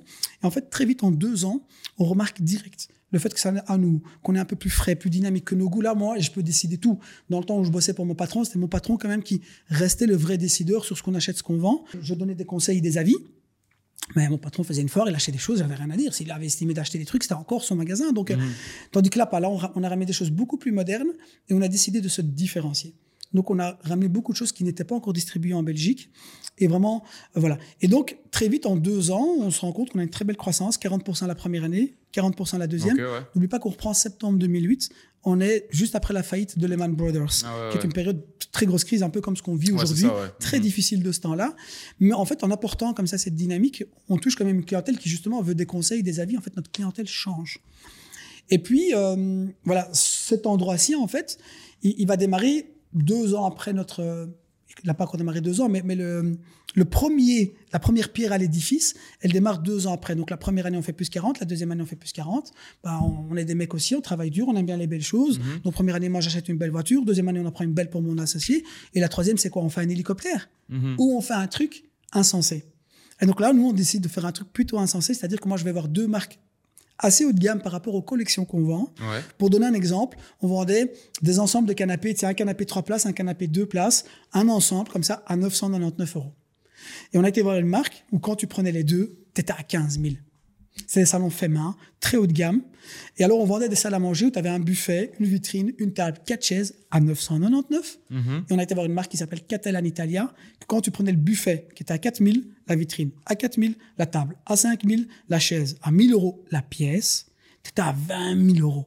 Donc on a été voir deux univers totalement, euh, euh, je veux dire, de l'autre côté de- du pont, je veux Ouais. dire, en faisant un grand écart incroyable. Et euh, Et pour bien comprendre ça dans les meubles, tout le monde peut vendre ces marques-là, bien tu dois avoir l'exclusivité justement Ah de pouvoir non. les vendre. Alors, pas nécessairement l'exclusivité, mais il y a quand même des codes. Tu dois avoir ouais. un beau magasin, tu dois avoir un parking et tu dois avoir un magasin qui vend du haut de gamme. Hein, donc non, c'est pas des marques que tu peux, euh, que tout le monde peut avoir. Euh, mais tu n'as pas nécessairement l'exclusivité. Donc, il peut y avoir plusieurs revendeurs par marque. Et dans ce temps-là, ces deux marques-là, effectivement, il y avait déjà justement d'autres revendeurs. Mais il y a des codes. Donc, tu dois avoir un magasin, euh, bien sûr, avec un parking. Tu dois avoir un beau magasin qui revend des belles marques. euh, un magasin confortable. Ce qui est en fait tout ce qui est logique et censé. Ouais. Et nous, on était justement, on n'avait rien. Donc, dans ce temps-là, on a un magasin, donc rue des Deux Gares à Anderlecht, pas de parking, pas d'airco, pas de chauffage, aucune marque, ne fût-ce que moyenne haut de gamme. Et, euh, et donc, moi, quand je vais voir ces marques, ces marques ne comprennent pas la démarche. Mais Monsieur Boufraï, je comprends pas. Et, et moi, je suis là avec toutes mes convictions où je Mhm. dis, écoutez, il y a un moment donné, moi, j'ai envie de faire quelque chose de bien, j'ai envie de vendre des belles choses. Et si personne me donne ma première chance, ben, je vais jamais avancer. Donc, si tout le monde me, on me dit, oui, mais vous savez, il y a des exercices, enfin, il y a des échelons. Et en fait, effectivement, je crois que ça, ça a toujours été aussi un peu l'histoire de ma vie. C'est au lieu de marcher marche par marche, des fois, tu sais, comme quand tu cours, tu prends quatre marches à la fois. Et, euh, et moi, en fait, j'ai pas pris quatre marches à la fois. J'ai monté d'un étage direct, c'est-à-dire que voilà, j'ai pris un trampoline et j'ai été direct là parce que j'étais tombé amoureux de ces deux marques-là. Je les aimais bien, je voulais vendre ça. Et je ne voyais pas l'intérêt de passer par des intermédiaires pour attendre trois ans. J'aimais bien. Et donc, j'ai dû montrer beaucoup de force de conviction, surtout qu'à ce moment-là, Catalan Italia est revendu par euh, un magasin qui s'appelait Maxima Moto à l'avenue Louise, qui était numéro un en Belgique avec la marque et qui, à vol d'oiseau, était à 2 km. Donc, en fait, j'avais, je ne vais pas dire le plus gros ennemi, mais le- euh, l'argument Ouais, ouais, ouais, je le plus dire, important pour que l'agent me dise non. Mais monsieur Boufraï, même si je crois en vous, je peux juste pas. Déontologiquement, le mec est à 2 Ouais. km et Mhm. lui, il a une superbe vitrine, il est sur l'avenue Louise. Et moi, je vais donner à un mec qui est à 2 km, qui est à Gare du Midi, près du marché. Mais à nouveau, je pense le destin, le- le- la relation se passe, enfin, le, le feeling se passe très bien entre l'agent et moi. Comprend, je pense que je suis euh, assez, euh, que j'ai une vision. En fait, ma volonté est de faire, je déteste utiliser ce mot, mais de me dire, écoute, j'ai envie d'éduquer les gens. J'ai envie d'apprendre des choses aux gens. Et en fait, l'idée de, de- d'avoir ces marques-là était pour créer une nouvelle collection. Donc, dans le temps, le magasin s'appelle Dépôt Style. Et moi, je voulais faire deux styles, D style. Mhm. D style, c'était l'idée de D de design, mais aussi D quand on le prononce en anglais, de. Donc, tu as le style, tu as deux styles. Et je me disais, je voulais apporter, expliquer aux gens, en fait, ce qui se passe dans notre métier, contrairement justement aux montres et aux voitures ou aux sacs à main chez les femmes. En fait, on a un domaine que les gens ne connaissent pas. Et tu as beaucoup de mal à comprendre. Tu l'as vu aussi quand on a fait ensemble notre intérieur, euh, Lucas. Tu découvres un nouveau monde, en fait, et tu l'as jamais appris nulle part. Tu comprends pas mhm. pourquoi une chaise coûte 200, une autre 500, une autre 1000 et une autre 2000. Tu connais pas les marques. Personne. Et des fois, les marques sont même pas justifiées. Et donc, en fait, moi, je m'étais dit, je voudrais avoir un exemple concret pour pouvoir expliquer aux gens. Voilà, j'ai ici un canapé à 1000, j'en ai un à 2000, j'en ai un à 5000, mais j'en ai aussi à 15 000. Et l'idée était juste vraiment de d'avoir un peu comme une galerie ou un musée. Je pensais pas vendre. Tu vois, quand tu disais tout à l'heure, tu penses à faire quelque chose de, tu penses pas à l'argent. Franchement, je pensais même pas qu'on arrivera à vendre ces canapés. Je me disais juste, je veux le partager, je veux montrer. Et tu kiffais vraiment le truc, quoi. Oui, mhm. je voulais avoir une belle partie. Et donc, mon associé et moi, on en discute, on en parle, et en fait, on décide justement avec ce qu'on ce qu'on a gagné la, la, la, fin de la deuxième année, plutôt que d'aller investir dans, dans des dépenses euh, voilà, de, de, plaisir, se dire, tu sais quoi, on va faire un truc à fond perdu, quoi. On va investir tout ce qu'on a gagné, c'est d'ailleurs ce qu'on a quasi toujours fait depuis 14 ans. on réinjecte tout, et, euh, et on se dit, tu sais quoi, on est parti, on a réussi à avoir l'accord des deux marques par un miracle qu'on ne sait pas, mais aujourd'hui, on est numéro un pour cette marque depuis dix ans. C'est mon plus grande fierté dans ce métier parce que ah, c'est une reconnaissance vis-à-vis de l'agent qui nous a fait confiance. Donc moi aussi, puis aujourd'hui, c'est devenu un de mes meilleurs amis. Je l'adore, Pierre. Euh, coucou, tu vois. C'est voilà et Gabriel Getty qui est le, le CEO, le, le, le, propriétaire de la marque Gamma. Donc ça, c'est les deux pour moi. C'est c'est devenu de la famille. C'est plus des, mhm. représentants. C'est plus des. L'autre euh, Gamma, c'est son usine. Et lui aussi, c'est une histoire incroyable. Mais voilà, on a réussi à joindre l'utile, l'agréable et nourrir une amitié et réaliser des choses incroyables en Europe qui ont été en fait le, le fondement de D-Style. Donc ça, ça a été la base. Là, on est en 2011 quasi. Et donc, on travaille de 2011 à 2019 avec du haut de gamme, où chaque année, on fait rentrer des nouvelles marques. Et 3-4 ans après, donc en 2015, je fais rentrer Fendi Casa. Fendi Casa, c'est le Hermès du mobilier. Donc, on a été le seul, ça c'est unique au monde, on est les seuls. Là, vous pouvez questionner tous les revendeurs Fendi Casa dans le monde entier. Là, tu peux tous les appeler. Il n'y en a pas un seul qui est revendeur de produits bas de gamme. Donc Fendi Casa n'est distribué que dans des magasins ultra exclusifs. On est les seuls à avoir réussi la marque, à réussir à avoir la marque à la guerre du Midi. Ça a été une exception d'ordre mondial. Tu vois? Et on a comme ça plusieurs très belles histoires. C'est-à-dire que même dans un petit pays, dans un petit quartier, un petit étranger, tu vois, enfin, ou un enfant issu de l'immigration, il sait réaliser des choses extraordinaires s'il y croit. Et c'est ça le truc. Après, je dis s'il y croit et si Dieu le veut, parce que tu peux y croire, tu peux travailler. Et Dieu, il veut pas. Moi, je reste très modeste. Hein. J'ai rien réussi tout seul. Hein. Si lui avait destiné que je le ferais pas, je l'aurais pas fait, les gars. Et c'est pour ça que je dis aussi, il faut garder même la réussite ou le parcours modeste avec beaucoup d'humilité. Je le dis toujours pourquoi? Parce que c'est facile de le dire. Mais je vous dis un truc. Si là, maintenant, pendant qu'on se parle, j'ai une extinction de voix, je suis plus capable de vendre 99% de ce que je sais vendre. Il faut rester modeste. Hein. Parce que la voix, c'est quelqu'un qui me la donne. Hein. Tu vois Les pensées, la mentalité, tout plein. Et donc, mais on a quand même réussi à faire des choses incroyables. Et a un moment donné, donc je commence à réaliser donc des projets. Donc je suis passé, si tu veux, au début, on est vendeur de meubles. Hein, à réalisateur de projet et je suis vu par les gens plutôt comme un designer ou un architecte d'intérieur. Mhm. Et donc j'ai de plus en plus de gens qui, comme toi, viennent me voir, pas pour m'acheter un meuble, mais pour que je les conseille. C'est ça, exact. Tiens, Isma, voilà, je fais ça, ça, ça, quel type de bureau je dois acheter? Je fais plus de la vente, je fais du conseil. Tiens, toi, tu es dans ce domaine, tu dois plutôt aller sur un bureau en bois, toi, tu es dans ce domaine plutôt dans un bureau en cuir, toi, tu es dans ce domaine, faut plutôt tel type. Et donc, je suis vu comme ça et je commence à réaliser de plus en plus de projets.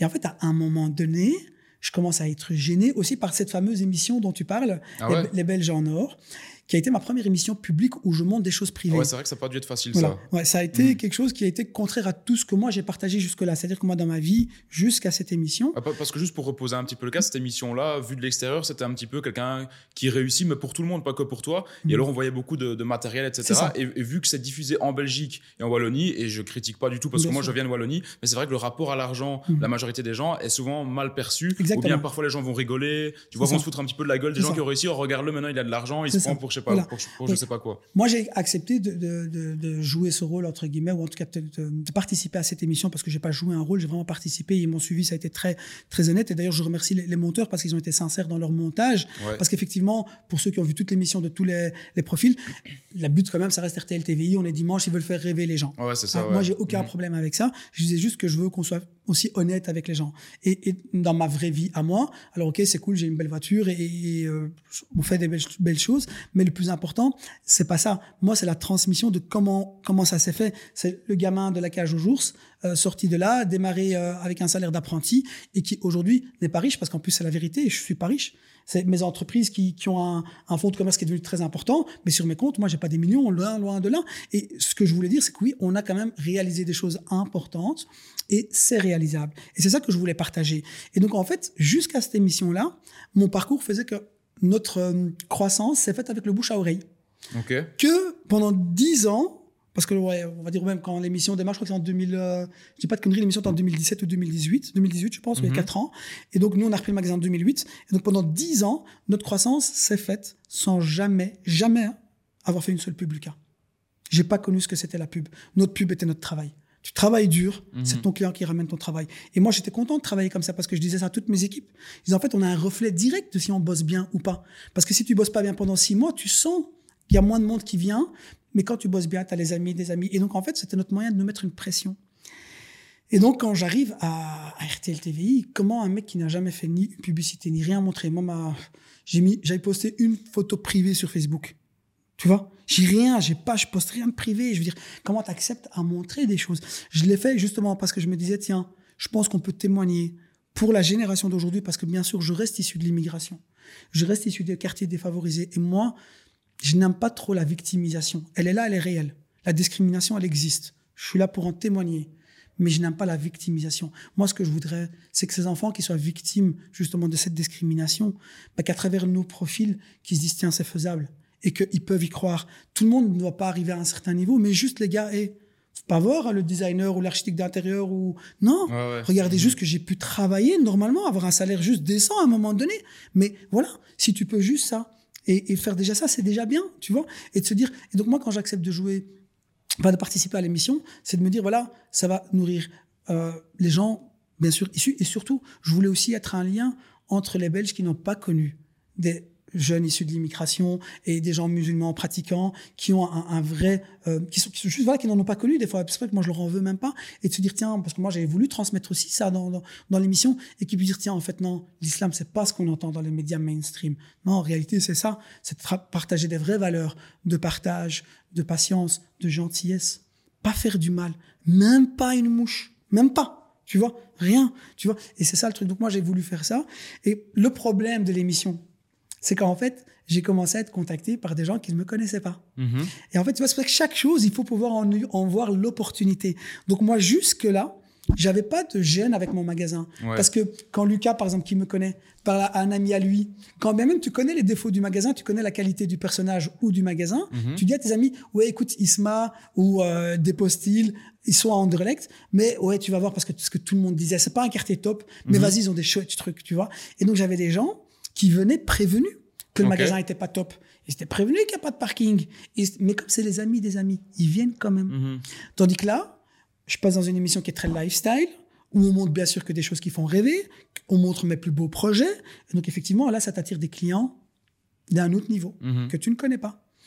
Et là, tu te dis, ah, je peux plus les ramener à la guerre du Midi, il y a un problème. Ah, ok, ok, ok. Puis j'ai aussi des amis qui m'ont poussé très fort. Ben, aussi un, euh, ne peux pas dire un influenceur, mais notre ami EH0601, Emmanuel, que beaucoup, beaucoup de gens connaissent, qui, moi, est un ami très proche. On a mhm. grandi, on a partagé énormément de choses, et qui, lui, a été le tout premier à me dire, Isma, il faut que tu sortes de ce quartier-là. Donc, tu dois avoir comme ça des gens autour de toi qui, qui te qui te perturbe un peu, tu vois, qui te secoue. Parce que moi, j'étais dans ma zone de confort, en fait, dans ce quartier-là. Je connaissais tout, je connaissais tout le monde et j'étais tranquille dans ma croissance habituelle. ça, c'est rare parce que même parfois, des bons amis ne vont pas spécialement te dire ces choses-là, en fait. Non, non, non, lui, il a été le mhm. premier. Tu vois, j'en ai eu d'autres, tu vois. Donc, bien sûr, mais il a été le premier à me dire, Isma, tu dois sortir de là. Tu vois. Et donc, lui qui me disait ça. Puis l'émission qui arrive et où je me dis, bon, écoute, les gens maintenant viennent de Paris, de Côte d'Azur, de Suisse t'appelle, on te dit je veux venir te voir, tu vois. Donc de nouveau des signes en fait pour évoluer quoi. Voilà. Et donc c'est ce qui nous a poussé euh, Mohamed et moi à réfléchir et se dire tiens on doit sortir d'e-style de là.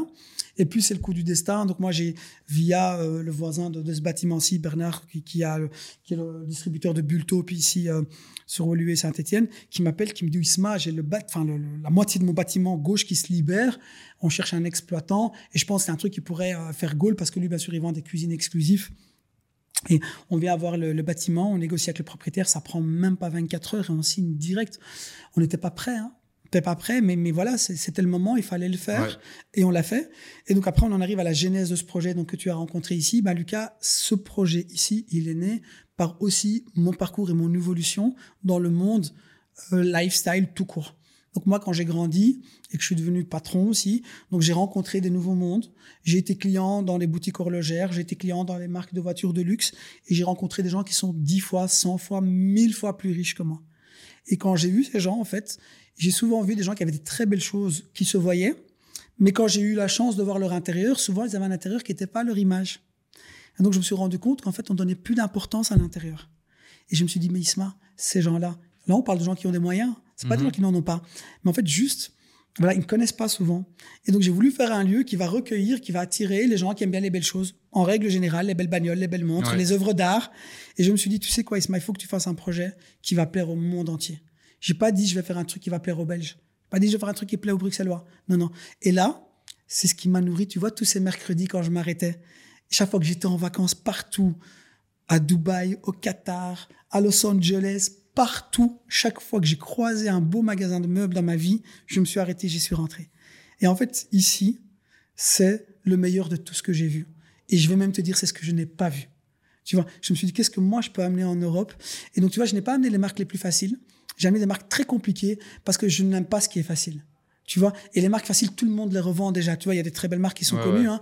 Euh, Cassina, Minotti, Vitra, pour pas les citer, mais elles ont déjà 22, 23, 24 vendeurs. Mhm. Les apporter aurait été rien de... Moi, je voulais apporter quelque chose à mon pays. Je me dis, nous, on est né, on a grandi ici. Je voudrais que quand on m'enterre, on dise Isma, dans son domaine, il a changé les règles il a apporté quelque chose de nouveau. C'est ça mon, mon objectif, tu vois? Donc euh, c'était et, c'est là que j'adore moi une, une, pub ou un message de, de Audemars Piguet, tu vois, ou before uh, before to change the rules you must first master them. Donc avant de changer les règles, tu dois d'abord les maîtriser. Mhm.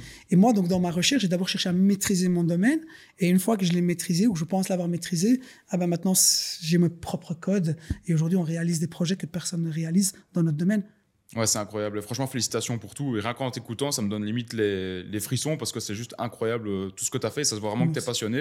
Et je crois que, je crois que c'est aussi grâce justement au fait d'être extrémiste dans son domaine que tu peux arriver à faire ça. Il y, a, vraiment du bon aussi à tirer de ça, surtout quand tu es entrepreneur pour arriver justement à un objectif et, euh, et, à, faire des choses dans, dans, ta, dans ta, vie. Quoi. Mais, euh, certain, moi, il y, a un sujet que je parle euh, pratiquement avec euh, tous les entrepreneurs que j'interview. Euh, c'est toujours intéressant d'avoir le point de vue de chacun. C'est par rapport au Covid, non pas à ce qu'on a raconté dans les médias, etc. Parce que chacun a une opinion vraiment très différente là-dessus. Euh, et c'est pas le but du podcast non plus, mais c'est par rapport au Covid lié au business en fait. Toi, bah, tu as un business physique de vente de meubles, donc tu as, as, créé ce magasin ainsi. Je pense que quelques années après, le Covid est arrivé. Comment tu as réagi par rapport à ça? Est-ce que justement tu as réussi à tirer profit du Covid ou justement c'était, euh, ça a été difficile à ce moment-là en fait? Alors nous, ce magasin, tu dois savoir qu'il est né le 25 janvier 2020. Alors c'est pas quelques années, hein. c'est un ah mois. Bah, tu vois, je savais pas. Donc moi, je, l'ai, connu en fait pratiquement au début. Quoi. Quasi au début, tu vois. Et euh, on est quasi un mois euh, après. Et honnêtement, ça a été, alors là, je vais te dire, quelque chose d'inimaginable parce que, à nouveau, on a mis 100% de fonds propres. Tout ce qu'on avait, on l'a mis dedans. Toutes les économies, je veux dire, tout, tout, tout, même de la famille. On a été emprunté pour terminer. Et en fait, tu te dis que tu es dans un business model où bah, tu as quand même une expérience parce que ça faisait, quand on fait ça, donc on est en 2020, on a quand même déjà 12 ans d'expérience avec des habitudes où tu sais que tu as quand même un certain chiffre d'affaires qui va être réalisé. Tu connais le minimum de ce que tu es capable, donc tu le sais. Et tu as l'État qui arrive et qui vous dit, voilà, 14 mars, vous devez fermer. Et mais les gars, bon, ici, vous voyez une capsule, hein, on est dans une vidéo. Il y a 1000 mètres carrés dans ce magasin. Et je suis dans un lieu exclusif. On n'est pas chez Ikea pour le, les citer. On est dans un lieu qui, en temps normal, va avoir un niveau de fréquentation d'une personne par heure. Ouais, vrai, chez moi, ici, le Covid, avant qu'il se répande, il mhm. faut beaucoup. Comment on peut accepter, alors je vais dire ça comme ça, les boulangeries ou les bricots et interdire des magasins comme les nôtres. C'était complètement débile. Alors on est dans une situation inédite. Il y a personne qui prenait des décisions intelligentes parce que c'était une situation que personne n'a connue. Et on a dû, nous, être victimes. En réalité, on aurait pu nous laisser travailler. Hein. Moi, je pouvais très, très bien m'asseoir dans mon bureau ou dans une table où le client est à 3 mètres de moi et on sait quand même travailler. J'ai des grands écrans. Mais en fait, non. Tu es victime d'une situation qui a été très, très, très brutale parce que tu n'as plus un bal de côté mais vraiment plus un bal. Tu as des engagements financiers qui font que tu t'es engagé sur des remboursements de ce que tu as emprunté à des proches sur de très courts termes. Et en fait, tu fais zéro. Mhm. Zéro. Hein. Magasin Ouais. fermé dans notre domaine à nous.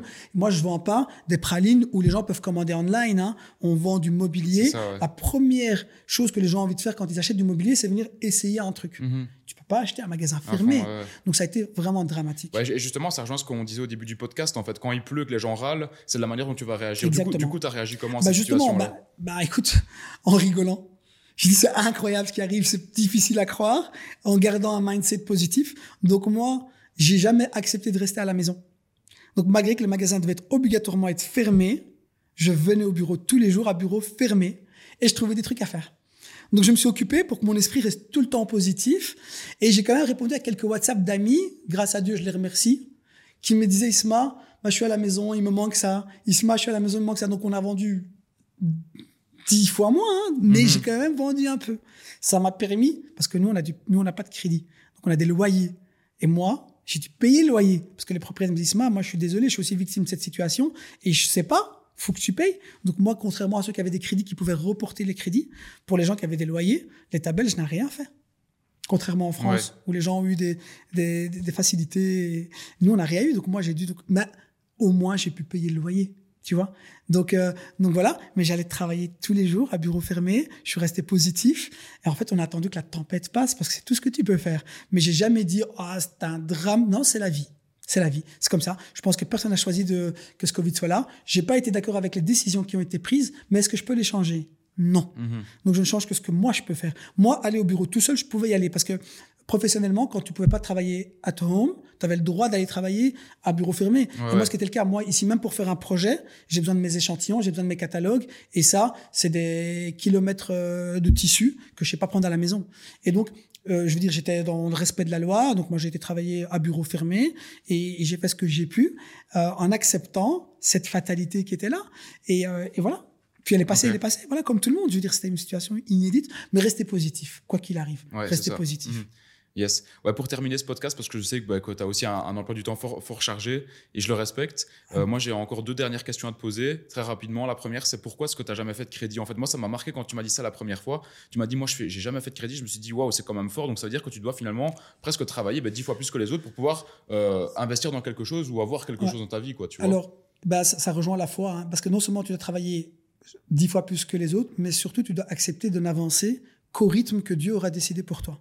Parce qu'en fait, finalement, tu sais, quand on est croyant, c'est ça aussi le, je pose la genèse d'être croyant. Il faut comprendre ce que ça veut dire être croyant. Aujourd'hui, beaucoup de gens disent je suis croyant, mais pas pratiquant. Mais non, non, ça n'existe pas. Mhm. Tu peux pas dire je crois en quelque chose, je pratique pas. C'est-à-dire que tu crois pas. Parce que si tu crois en quelque chose, euh, tu crois que le message est bon. Et si tu crois que le message est bon, tu essaies de le pratiquer. Après, on est tous des êtres humains. Et moi, je suis le premier à, à, à faire des erreurs, tu vois, ça, et ne pas pratiquer assez bien. Mais euh, là, il faudrait un sujet, quasi un podcast à lui tout Ouais, seul. ouais, ouais, c'est C'est-à-dire euh, Mhm. pour te répondre, pourquoi est-ce que le crédit est, est néfaste finalement En fait, c'est ça. Donc là, je vais te le répondre en juste quelques lignes. En fait, la notion du crédit, c'est pas le crédit qui est interdit, hein, c'est l'intérêt. Et la notion de l'intérêt, quand on la prend dans son sens le plus large, en fait, elle enrichit les riches, elle appauvrit les pauvres, qu'on le veuille ou pas. Et la notion de l'interdiction de l'intérêt en islam, elle est, elle en revient à la solidarité. En fait, Dieu, il encourage l'investissement et il décourage le crédit. Voilà, c'est pas, c'est-à-dire que tu pourrais trouver des gens qui investissent en toi et qui sont partenaires, tout simplement comme des investisseurs en bourse, tu vois. Mais pourquoi? Parce qu'alors quelqu'un prend un risque avec toi, il investit, il croit, et en fait tu encourages une économie normale où on est solidaire et associé. La banque, en fait, tu connais d'ailleurs son principe de calcul de risque. En fait, elle essaye de prendre le moins de risques possible. Avec, euh, c'est pour ça qu'aujourd'hui, euh, tu vois bien qu'avant de te prêter un bal, euh, ils te demandent la lune. Mhm. Et, mais par contre, ils vont prendre l'intérêt. Et donc, en fait, eux, la notion de risque, elle est minime pour eux. Et il y a la notion de gain, elle est totale pour eux. Et aujourd'hui, tu en retrouves des gens, d'ailleurs, tu vois bien avec les taux qui ont augmenté, qui ne travaillent que pour l'intérêt. Et donc, voilà. Mais il y a, c'est vrai que c'est pas facile. Et il y a cette, cette, justement ce sentiment de dire, OK, moi, j'accepte mon destin. C'est-à-dire que si Dieu m'a dit que je devais travailler sans ça, ben, je l'accepte. Et je verrai bien où Dieu va m'amener. Et tu sais quoi? Je vous dis rien qu'avec ce que j'ai vécu aujourd'hui, là, j'ai 45 ans demain. Avec ce que j'ai vécu là, sincèrement, je le dis à tout le monde, je peux mourir. Je suis heureux dans ma vie. J'ai une femme incroyable, j'ai trois enfants, que Dieu les préserve, qui sont, euh, voilà, alhamdoulilah, avec qui je suis très heureux, qui sont en bonne santé. Et ça, c'est le plus important. J'ai deux parents, j'ai dix frères et sœurs, et on est une famille unie avec des gens bien. J'ai personne qui est drogué, j'ai personne qui est à la rue, j'ai personne qui a ne fût-ce que ramener une fois la police à la maison. Donc, tu sais, on est béni. Je, remercie Dieu. Et je devais dire Masha'Allah, ça se dit chez nous, pour que Dieu continue à nous préserver. Mais ça, ça vaut tout l'or du monde.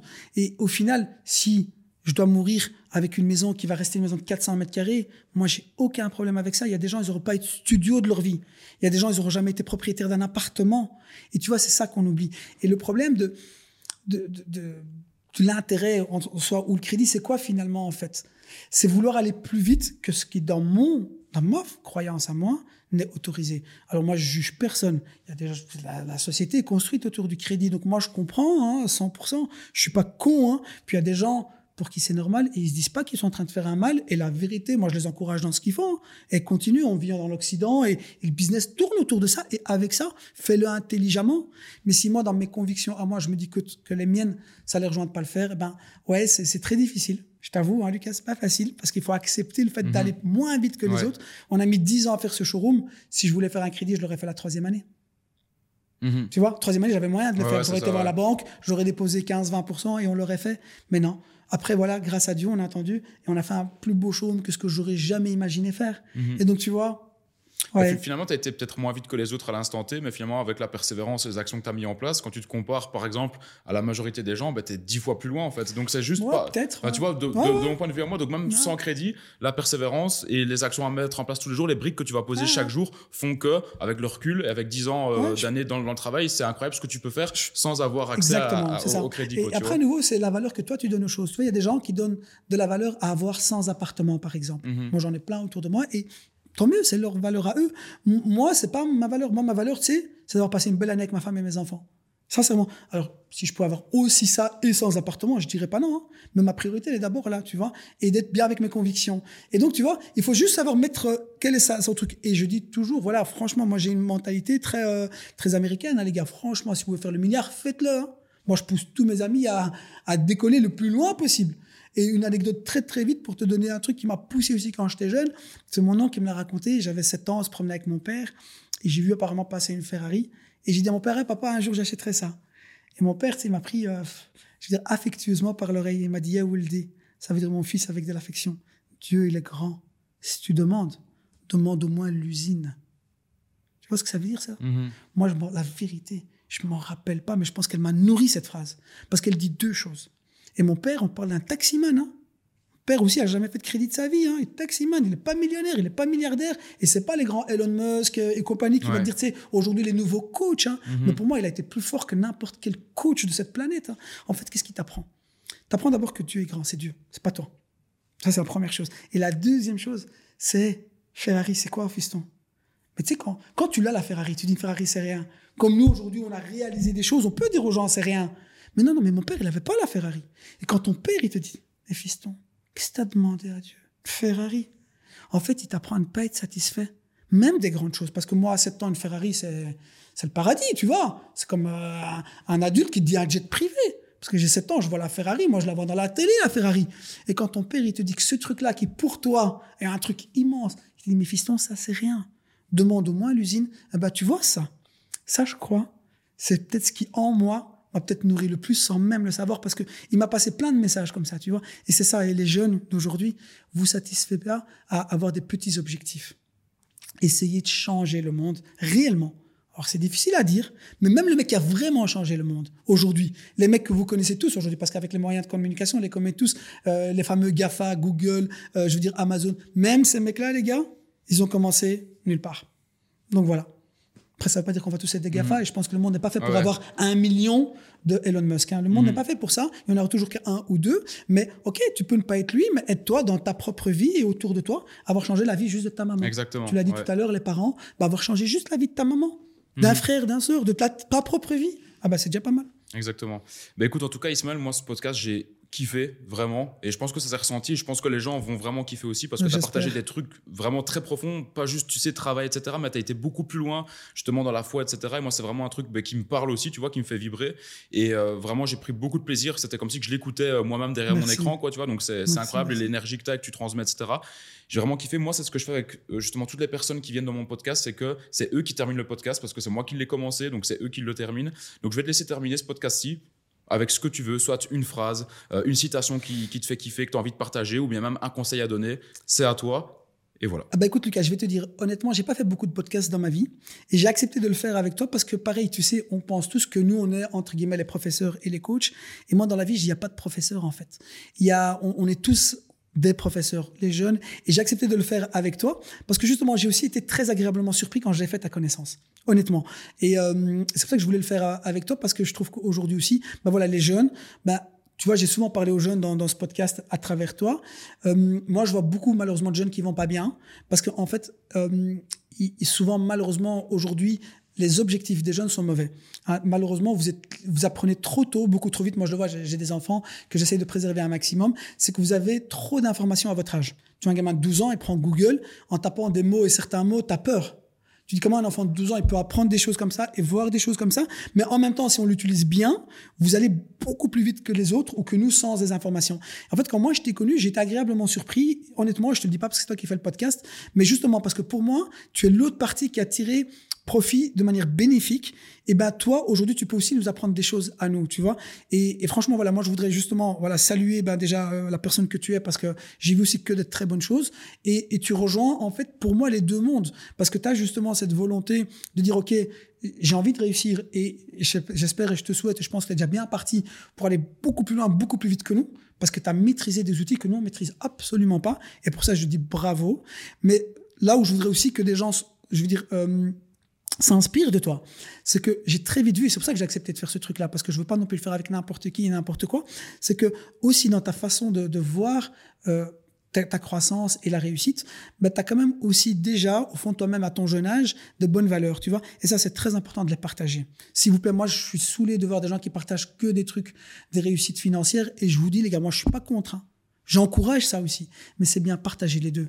Et c'est pour ça que je voudrais saluer, et moi je voudrais terminer que par ça. Si on pouvait avoir plus de Lucas, ce serait top, tu vois. Donc continuez comme ça, euh, montrez-nous des choses que nous on n'a pas vues. Vous avez des meilleurs outils que nous. Vous êtes plus jeunes maintenant, vous avez plus envie et vous démarrez plus tôt, plus tôt avec de bons outils. Donc maintenant j'ai envie de dire à vous de, de faire en sorte de, de voilà de nous partager, éclatez-nous et, et vous êtes aussi les porte-étendards de votre génération. Et votre génération c'est le monde de demain, les gars c'est le monde de demain. Et t'es toi entre es entre moi et mes enfants. Et donc moi en fait je compte sur toi pour que mes enfants ils soient dans un monde meilleur. Donc voilà, continue comme ça et, et merci pour ce podcast.